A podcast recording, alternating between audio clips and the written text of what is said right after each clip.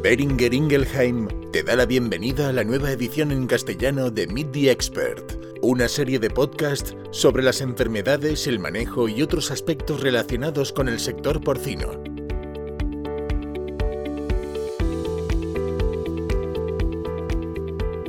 Hola, bienvenidos a todos al primer podcast de Beringer Ingelheim en su rama de entérico. Yo soy Iván Hernández, asesor técnico veterinario de esta empresa. Hoy vamos a hablar del verano y su relación eh, con las enfermedades digestivas. Y para hablar de, ellas tenemos a nada más y nada menos que a Guillermo Ramis Vidal. Guillermo, muy buenos días. Buenos días, ¿qué tal Iván? ¿Cómo estás? Y también por parte de Beringer tenemos al responsable de entéricos eh, de nuestra compañía, a Víctor Rodríguez Vega. Víctor, buenos días. Hola Iván, buenos días, ¿qué tal? Bueno, eh, antes, antes de nada voy a introducir a, las personas que van a formar parte de este, de este debate. Víctor eh, trabaja con, con Beringer Ingelheim desde 2011, es responsable técnico de entéricos para nuestra compañía y está dentro del grupo de trabajo a nivel internacional en la parte de entéricos. Eh, empezó allá por el año 97 en Proinserga, después de cinco años decidió entrar como encargado en una granja de 2.500 cerdas y lo, debió hacer bien porque al final terminó, eh, siendo el responsable de producción de, más de 8.000 cerdas allí en Castileón. En, en 2004 empezó como responsable técnico de Topics Ibérica y como digo, en 2011 entró en la parte de asesores veterinarios en, en Beringer. Eh, actualmente, además, es alumno de doctorado de la Universidad Complutense de Madrid, siendo sus tutores la ilustre Cinta Prieto y un servidor, Iván Hernández, que, os habla. Además, os digo que es compañero y, sin embargo, amigo.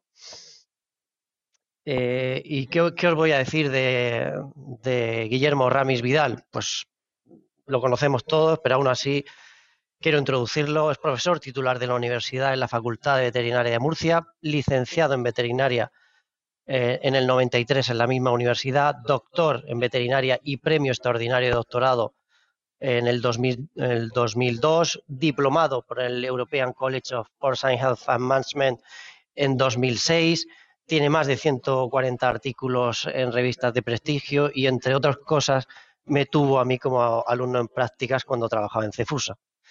Mm, el, honor eh, fue mío. En esa empresa estuvo 12 años eh, lidiando en la parte de cebo y no teniendo suficiente con tenerme eh, como alumno en prácticas, también me tuvo como profesor en el máster que, dirigía en, 2009. Un placer teneros hoy aquí a los dos. Y bueno, antes de nada, antes de entrar en el debate, quiero mm, marcar unas normas muy claras no voy a permitir un debate bronco ni con descalificaciones personales. Lo tengo clarísimo. O sea que eso, intentar obviarlo. Bueno, más aparte y entrando en materia. Cuando hablamos de patología digestiva, eh, ¿creéis que esta puede estar ligada o no a, una estación en particular, Guillermo? Pues, ante todo, muchas gracias por, por, la invitación y por la presentación. Joder, el cariño que sepas que siempre ha sido mutuo. Y sí, desde luego que sí. Cada estación tiene lo suyo, ¿eh? Y evidentemente eh, mis ganaderos a veces me decían, siempre justificas algunas cosas por la climatología, porque les decía en invierno que los animales comen mucho para tratar de compensar el calor y esto a veces, dependiendo del pienso que estén comiendo, puede dar lugar a ciertos problemas como la colibacilosis y les decía que en verano el estrés digestivo pues predisponía a los animales a tener otros problemas como el mismo coli o la ausonia o disentería. Es sin duda los factores climáticos son marcadísimos. Eh, hoy vamos a hablar del verano y, bueno, qué mejor sitio para hablar de verano que en Murcia, donde el verano empieza en mayo y se acaba en noviembre. Eh, definitivamente sí que sí que sí que, está claro que la climatología va a suponer una influencia muy importante. Ahora en verano está claro que los animales de forma fisiológica tienen variaciones.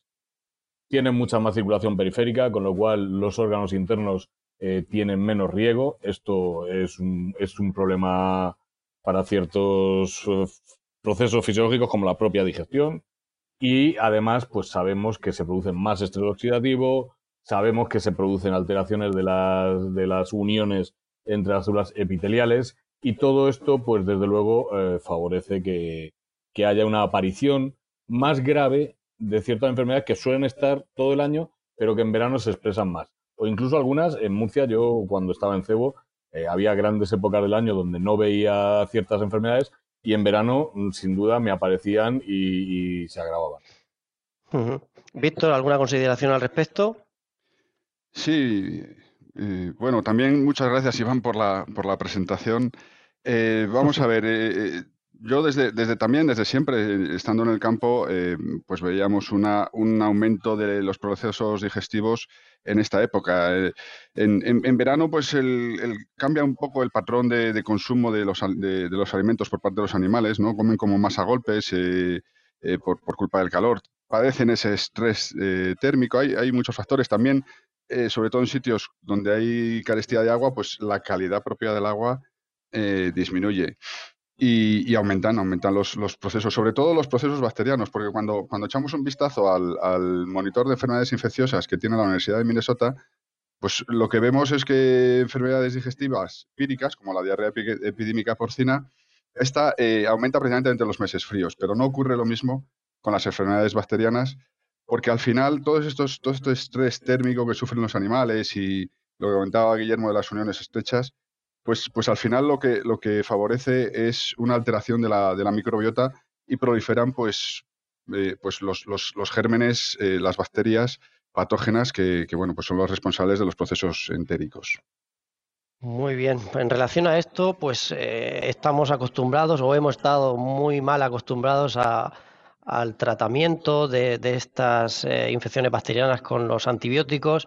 Nos hemos demostrado nosotros mismos que somos capaces de reducir el consumo de antibióticos, que en buena parte iba eh, a, paliar esta clínica digestiva. Hemos visto también que las transiciones y los, y los cebos eh, han, aumentado su, mortalidad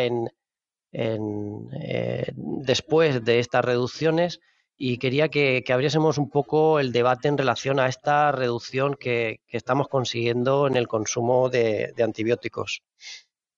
Pues, desde luego, eh, eh, el modelo antiguo no podemos seguir utilizándolo, eso lo tenemos cada vez más claro. Por eso nos hemos metido en, esta batalla de, eliminar antibióticos. Que tampoco nos equivoquemos, los usábamos por dos motivos. Uno, porque son baratos y otro, porque son eficaces. Con lo cual ahora nos toca pues, buscarles sustituciones a esa estrategia que ya no podemos seguir utilizando y que era pues bastante, bastante eficiente. Lo que está claro es que cada vez que hemos cambiado algo en los antibióticos, algo ha cambiado en la patología. Lo vimos cuando se prohibió la promoción del crecimiento, lo hemos visto cuando se ha empezado a reducir el consumo de ciertos antibióticos pues estratégicos para, para la enfermedad. Eso es algo clarísimo. Incluso, no solo eso, sino que hemos visto cómo el reducir los antibióticos destinados al digestivo ha producido el incremento de otras enfermedades como la streptococia. Bueno, hoy ya sabemos que hay un modelo de traslocación que nos indica que la salud intestinal es, eh, es básica para absolutamente todo. Eso, eso está clarísimo. Claro, eh, esto conlleva que vaya a haber variación en la patología y que tengamos que cambiar nuestra estrategia de modo fundamental. Una de las mm, enfermedades que sin duda eh, se ha estado controlando con antibióticos eh, es la ileitis, la ileitis proliferativa, y de esto hemos hablado muchas veces. Pues, eh, siempre se ha metido en el saco del control con antibióticos, porque al final, aun habiendo herramientas inmunológicas, pues la gente decía, si al final voy a tener que meter un antibiótico para braquispira, ¿para qué voy a vacunar frente a la usonia? Si el mismo antibiótico que me previene o me cura braquispira va a estar actuando sobre la usonia, pues este pensamiento, este modo de pensar desde luego desaparece radicalmente. Desaparece porque es verdad que tenemos un compromiso con, el One Health, con la salud global, y nuestro compromiso debe de ser eliminar esos antibióticos. ¿Y que esto va a traer variaciones? Pues ya lo hemos visto. Como bien decía Iván, pues la duplicación de la mortalidad en transiciones es una realidad. La variación en las cronopatologías, en cuando aparecen las enfermedades, pues ya se está viendo y probablemente se va a ver mucho más. Muy bien, en, relación a esto que estabas apuntando, que es el, cambio de dinámica de infección, porque muchas veces estaríamos e, enmascarando, porque porque estaban haciendo su efecto esos antibióticos. Eh, ¿Qué relación creéis que tener? Eh, ¿Creéis que te, tiene esta reducción de antibióticos con el cambio de dinámica?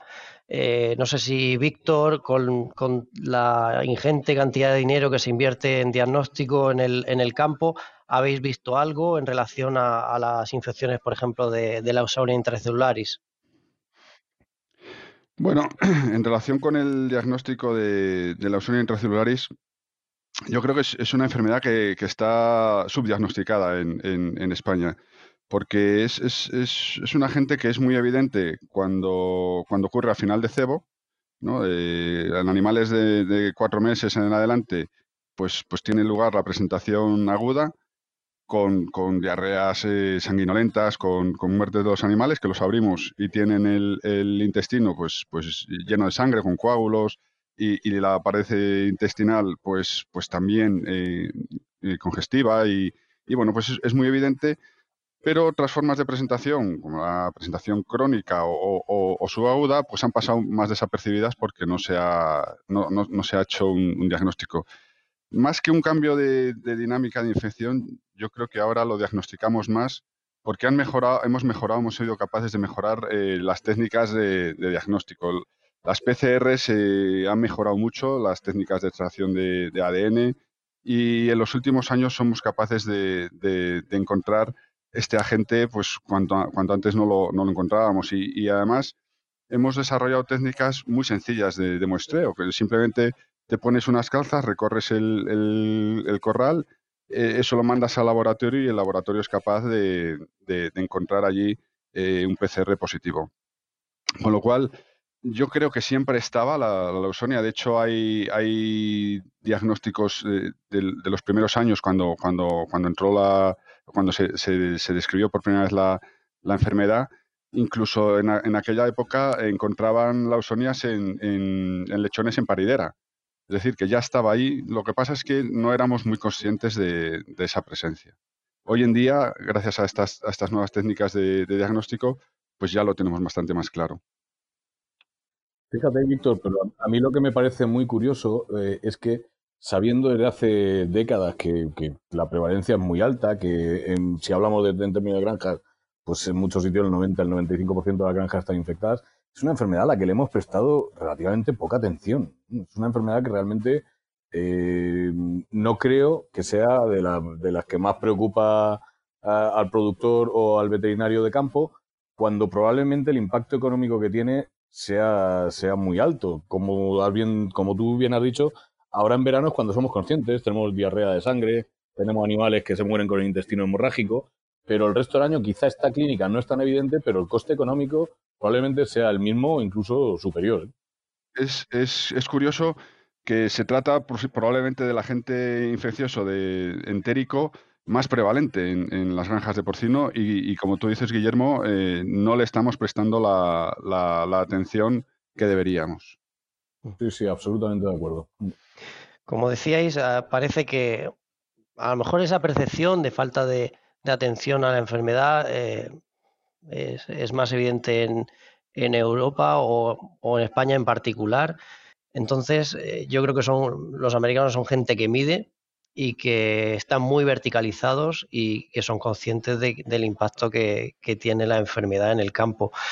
Y en relación a esto quería preguntaros al, impacto económico de la enfermedad. Eh, habéis hablado de, una clínica aguda o sobreaguda que es evidente y todos sabemos reconocer, pero hay otras formas que me gustaría que explicaseis en relación al, impacto económico y en segundo plano, eh, ¿qué relación tiene esta lausonia dentro del complejo entérico porcino?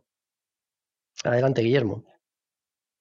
Desde luego, el impacto económico. Eh, lo malo es que muchas veces el impacto económico no es fácil de medir y no es fácil convencer al gerente o al ganadero de la dimensión que puede llegar a tener. Pero claro, eh, si lo medimos en términos de mortalidad, que es un dato muy llamativo para el productor, realmente el impacto es muy bajo, pero si lo medimos en términos del pienso, que es capaz de comerse la lausonia porque en realidad no lo está aprovechando el cerdo, el impacto es altísimo y otros elementos que cada vez son más, eh, son mucho más evaluados, como la homogeneidad de las canales al sacrificio. Este es otro de los caballos de batalla en los que la Ausonia tiene una responsabilidad seguro, esa heterogeneidad esos descuentos que se producen en el matadero, pues son un impacto económico muy alto que hay que evaluar cuidadosamente. Como tú bien dices, Iván, los norteamericanos lo miden todo, sobre todo aquello que, lleva detrás la palabra dólar. En Europa, sin embargo, no es tan, no, no, es, no, no llego a entender por qué, pero no es tan fácil convencer a, un productor del beneficio que va a obtener de utilizar una vacuna frente a la ausonia intracelular. es, esto, esto es así, es, una realidad eh, absoluta. Y evidentemente, bueno, ¿qué responsabilidad tiene el complejo entérico? Pues para mí es uno de los principales patógenos del complejo entérico. Y además, mm, por mi propia experiencia, yo sé que la ausonia eh, interacciona con coli, coli interacciona con la ausonia y sabemos que además lo que produce, la lesión que produce este patógeno, que es ese engrosamiento, esa proliferación de la mucosa intestinal, es una barrera que a veces no son capaces de atravesar los nutrientes y esto hace que nutrientes que no deberían llegar a las porciones distales del, digestivo estén llegando. ¿Y quién vive ahí? Pues la amiga, la amiga más estrecha de la ausonia, que va a ser Brachispira. Brachispira aprovecha esa proteína, pero no solo Brachispira, Brachispira, Salmonella, los todos estos van a aprovechar ese exceso de nutrientes y evidentemente pues van a, van a aprovechar la situación, van a aprovechar ese caldo cultivo y van a proliferar y hacer más daño. Por lo tanto, para mí la ausonia, que, se coloca en esta porción media del, intestino y, interacciona y, favorece que ocurran cosas en, el colon, en la porción más distal del delgado, pues es uno de los principales elementos del, complejo digestivo. ¿Alguna consideración, Víctor, al respecto? Sí, eh, vamos a ver, el, coste de, la enfermedad o la repercusión económica viene, viene dada, como ha dicho muy bien Guillermo, no tanto por, una clínica muy, muy, muy exagerada, porque no hay que olvidarse que es una enfermedad lesional, no tanto una enfermedad clínica, y, la repercusión viene dada por eh, eh, pérdida en la eficacia en, la utilización del alimento, ¿no? Entonces, pues aumenta el índice de conversión, se, empeora la ganancia media diaria. Y es una enfermedad que no afecta a, todos los cerdos por igual del mismo corral. Y de ahí lo que también ha comentado Guillermo de la, repercusión sobre la homogeneidad y, lo, que, lo que esto luego conlleva eh, de costes de, penalizaciones en, matadero. La verdad es que cuando buscas publicaciones eh, no hay demasiado de, hablando de repercusiones económicas y las publicaciones son muy variables. hay más en Estados Unidos que hablan algunos de entre un dólar y cinco dólares por cerdo. Eh, Macoris incluso llega en su, en su libro a hablar de hasta 16 eh, dólares por cerdo. Quizá también por eso en Estados Unidos eh, se, se, se, analiza más el tema de la vacunación. Eh, afortunadamente también hay algún estudio, hay un estudio muy, una publicación muy buena de, Paradis, que él eh, relaciona la cantidad de lausonias que excreta un animal con la repercusión económica. Y llega a la conclusión de que a partir de 10 a la 4 bacterias por, gramo de heces, ya hay una repercusión económica y ya es rentable vacunar. A partir de 10 a la 6, el, animal, si lo abriésemos, veríamos las lesiones. Y bueno, pues ya si tuviéramos 10 a la 8, 10 a la 9, eh, tendríamos una clínica clara. Entonces, es, tan fácil como eso, eh, tomar muestras de, heces, tomar calzas y, ver la cantidad de, de, lausonias que hay en aquellas heces para saber si en tu, en tu explotación está, eh, está habiendo un impacto económico eh, de, la, de, la ausonia. Y con respecto al complejo entérico, sí. Adelante. Sí, decía que con respecto al complejo entérico, eh, lo ha explicado muy bien eh, los motivos, que al final si, no se produce una buena digestión, hay, hay alimento disponible para los, para los gérmenes eh, patógenos.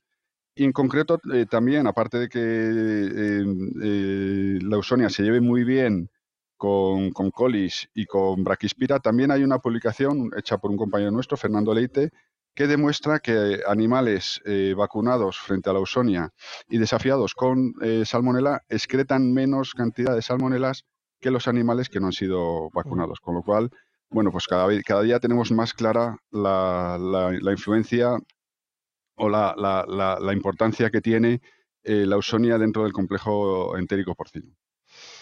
Muy bien, muchas gracias. Me ha, parecido interesante el tema de diagnóstico con calzas. Yo creo que tendremos que hacer otro, otro podcast centrado solo en el diagnóstico. vamos a seguir un poquito para no hacer esto tedioso para, los oyentes. Y quiero concluir eh, con reflexiones. A ver, hemos conseguido reducir el consumo de antibióticos. Eh, el tema es cómo, cómo podemos cerrar la puerta que dejamos abierta. Y, ahora os, os, pregunto sobre cuál creéis que es el papel, en este caso de las vacunas orales y, de mucosa, eh, con respecto a, a la prevención de la clínica por la Ausonia intracelularis. Pues desde luego que, como dices tú, cerramos una puerta, se nos abre una ventana y esa ventana habrá que cerrarla de alguna manera. Mucha gente me pregunta, ¿cuál, me pregunta, ¿cuál va a ser el remedio? No va a haber un remedio, sino que tenemos que hacer una composición. Tenemos que hacer una composición de todos los elementos que tengamos a nuestro alcance.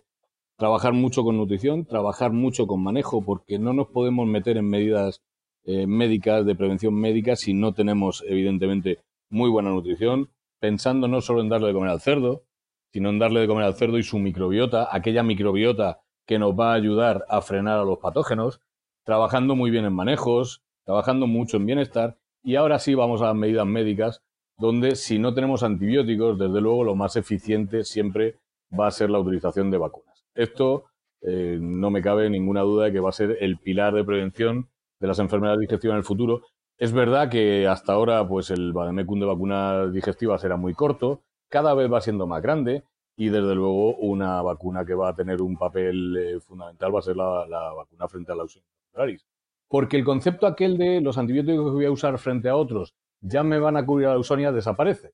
Y por tanto la Ausonia se convierte en un actor principal y tenemos que ponerle em, las medidas preventivas que tengamos a nuestro alcance. El uso de las vacunas orales para mí se va a convertir en, uno de los pilares fundamentales para la lucha frente a este patógeno.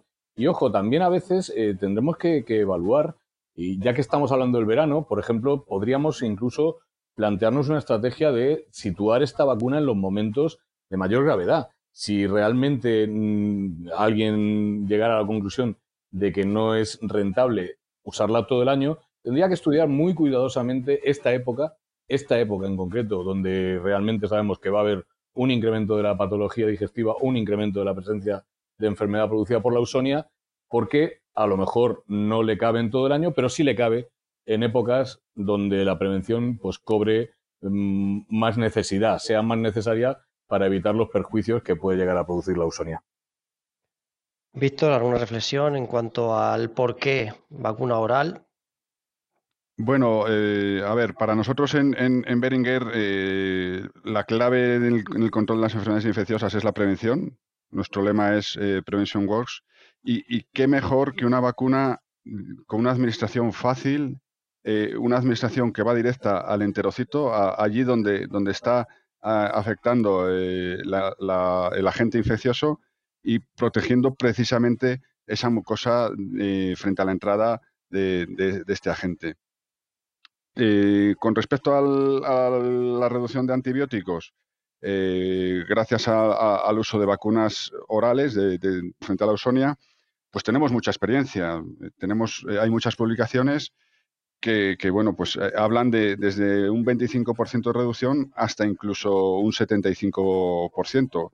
Con lo cual, yo creo que, en el futuro pues se irá generalizando, igual que está generalizado en otros países como en Estados Unidos, pues aquí, aquí en nuestro país se irá generalizando y será más frecuente ver cómo pues, pues los productores eh, vacunan eh, vía oral a sus, a sus cerdos.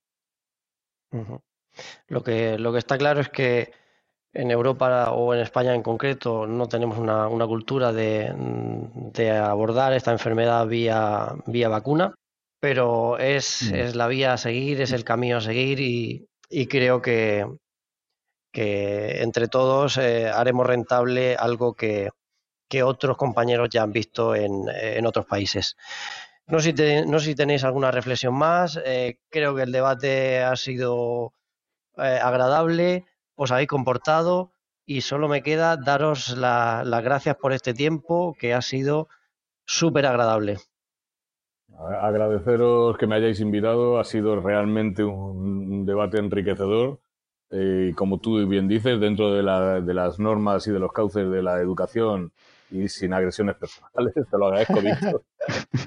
y desde luego estoy encantado de haber participado con vosotros y de poder aportar un poquito de, conocimiento a la prevención de esta enfermedad que, insisto, eh, creo que todo ha girado en torno al gran, a la gran desatención que le prestamos a la Ausonia porque mi sensación es esa, ¿eh?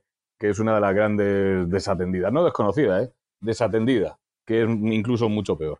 Muchísimas gracias por la invitación. Nada, por mi parte, Iván, agradecerte que, has conducido el, debate de, una manera excepcional. Eh, Guillermo, eh, muchas gracias. Los, murcianos y los neoneses siempre nos hemos llevado bien y así seguirá siendo. Y recordar que recordar que, eh, bueno, que hay, hay herramientas, herramientas muy fáciles de utilizar y rentables para prevenir una enfermedad como es la enteropatía proliferativa porcina. Muchas gracias a todos por la atención. Bueno, sin más, damos por finalizado este primer podcast de Entérico de Beringer Ingelheim. Muchísimas gracias y un abrazo grandísimo a todos. Acabas de escuchar Meet the Expert, el podcast sobre gestión y práctica de enfermedades porcinas presentado por Beringer Ingelheim. Síguenos para estar al día de la actualidad del sector. Gracias por tu atención.